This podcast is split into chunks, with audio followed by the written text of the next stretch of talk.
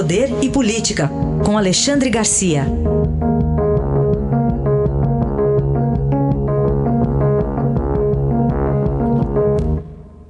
Alexandre, bom dia. Bom dia, Raíssa. Bom dia, Carolina. Olá, bom dia. Bom, e nosso primeiro assunto ainda o presidente Bolsonaro e as manifestações sobre intervenção militar, Alexandre.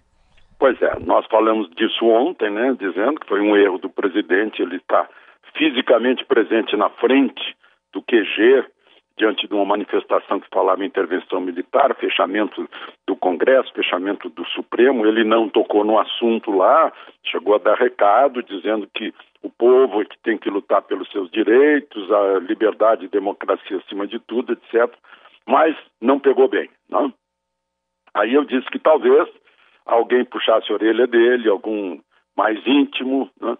E aí, passada a noite, eu não sei se foi conselho do travesseiro ou do, do seu amigo general Augusto Heleno, que diz mesmo as coisas. No dia seguinte, ele sai do Palácio do Planalto né? e, e vai conversar com seus apoiadores, com os repórteres, sai do Palácio Alvorada, desculpa, e vai conversar com seus apoiadores e repórteres que lá estavam, né? e fala de novo em, em, em, combater o inimigo comum, que é o vírus, etc. E lá pelas tantas, alguém lá atrás, né? até parece que foi a providência, dá um grito, é, mas tem que fechar o Supremo. Aí ele dá um corte, aquele corte que lembra a propaganda da faca, né? Esquece essa conversa de fechar. Aqui não tem fechar nada. Aqui é democracia, aqui é respeito à Constituição. Eu peço, por favor, que não se fale mais nisso aqui. Né? Supremo aberto e transparente, Congresso aberto e transparente. Então, deu um, deu um, um, um tranco nessas manifestações de, de, pedido de tutela, né? que é uma coisa, eh, é uma confissão de que estão abrindo mão da cidadania. Né? E depois sai no fim do dia uma, uma nota do Ministério da Defesa, né, que provavelmente se sentiu na obrigação de também dar uma satisfação. Ministério da Defesa é o Ministério político. Né? É, o comando das forças não é político, é militar. Então, o Ministério Político deu uma notinha é, rápida, curtinha, as Forças Armadas trabalham para manter a paz e a estabilidade, obedientes à Constituição. O momento exige entendimento e esforço de todos os brasileiros. Né? É, temos que combater um inimigo comum que é o coronavírus e suas consequências sociais. Ou seja, olha aí, não adianta essa história, estamos ao lado da Constituição né? e, e precisa que todos entendam isso e temos um inimigo comum que é o vírus e as suas consequências. E aí, ponto final, né?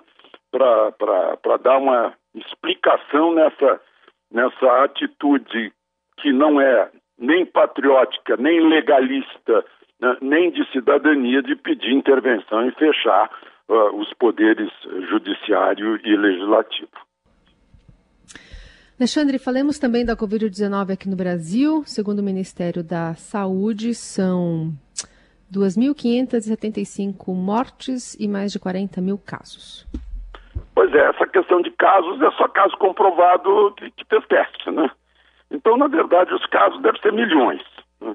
É, não dá para a gente seguir muito, mas eu estava vendo as curvas do Estadão que estão tá, é, mostrando estabilidade. Agora, o número, o número digamos que está na ponta de toda a crise, é a consequência pior, que é a morte. E eu estou vendo aqui que o nosso número de mortes está uh, estabilizado no, no, numa, numa visão pessimista, porque parece que tá, já está em queda. Né? Se a gente der uma olhada na última semana, 105 num dia, 204 no outro, parou em 204 no, no dia seguinte, baixou para 188, subiu para 206, baixou para 115 e agora a última é 113. Então, tomara que seja isso mesmo, que os números estejam se estabilizando, né, o, o, que significa um controle.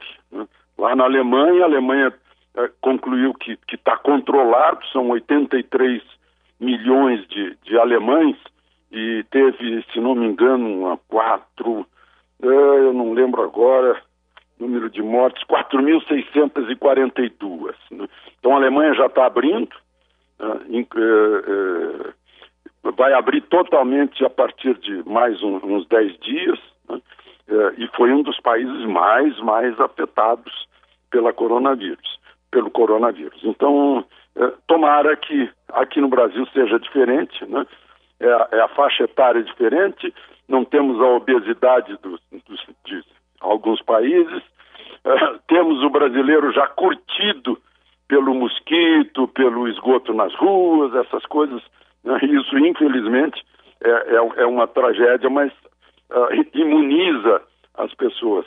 E, e, e, temos um clima, um clima favorável também. Então, parece né, que, que as curvas aí estão se estabilizando. Alexandre, chegamos aos 60 anos de Brasília, o que dizer da cidade que hoje completa seis décadas? Pois é, você lembrou disso ontem, Raíssa, hoje é 60 anos. Eu cheguei aqui, Brasília era, era debutante, tinha 15 anos. Eu vim de, de Buenos Aires, onde trabalhava pelo Jornal do Brasil, já tinha sido sequestrado pela extrema esquerda e, a, e agora, né, e, e naquela época estava ameaçado de morte pela extrema direita, quer dizer, eu estava tava na boa média. E vim para cá e acompanhei, né, aqui se respira política, né, se respira política. Quando eu cheguei aqui era governo Geisel, estava em, em, em abertura lenta, gradual e segura, depois no governo seguinte foi a devolução aos civis, veio a morte do Tancredo, assume Sarney, né, sai a constituinte, tem a, a primeira eleição direta para muita gente, para mim não foi, eu já tinha votado no Jânio Quadros lá atrás, né?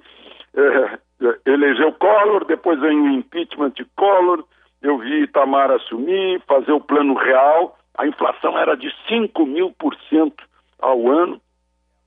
Tem o Fernando Henrique trabalhando por sua reeleição, chegou Lula, apareceu o mensalão, né? veio Dilma com com Lava Jato, veio o impeachment da Dilma, o Temer e, a, e, a, e o esforço para acertar as contas públicas, Bolsonaro eleito, reforma da Previdência e agora o coronavírus. Como se vê, Brasília animadíssima, né? mas há uma, uma pequena confusão que eu queria falar bem de Brasília. As pessoas acham que Brasília é só esse centro político e não é. Já se tornou, já se tornou um, um, um grande centro econômico, produtivo. Né? Tem aí 3 milhões de habitantes na, na grande Brasília.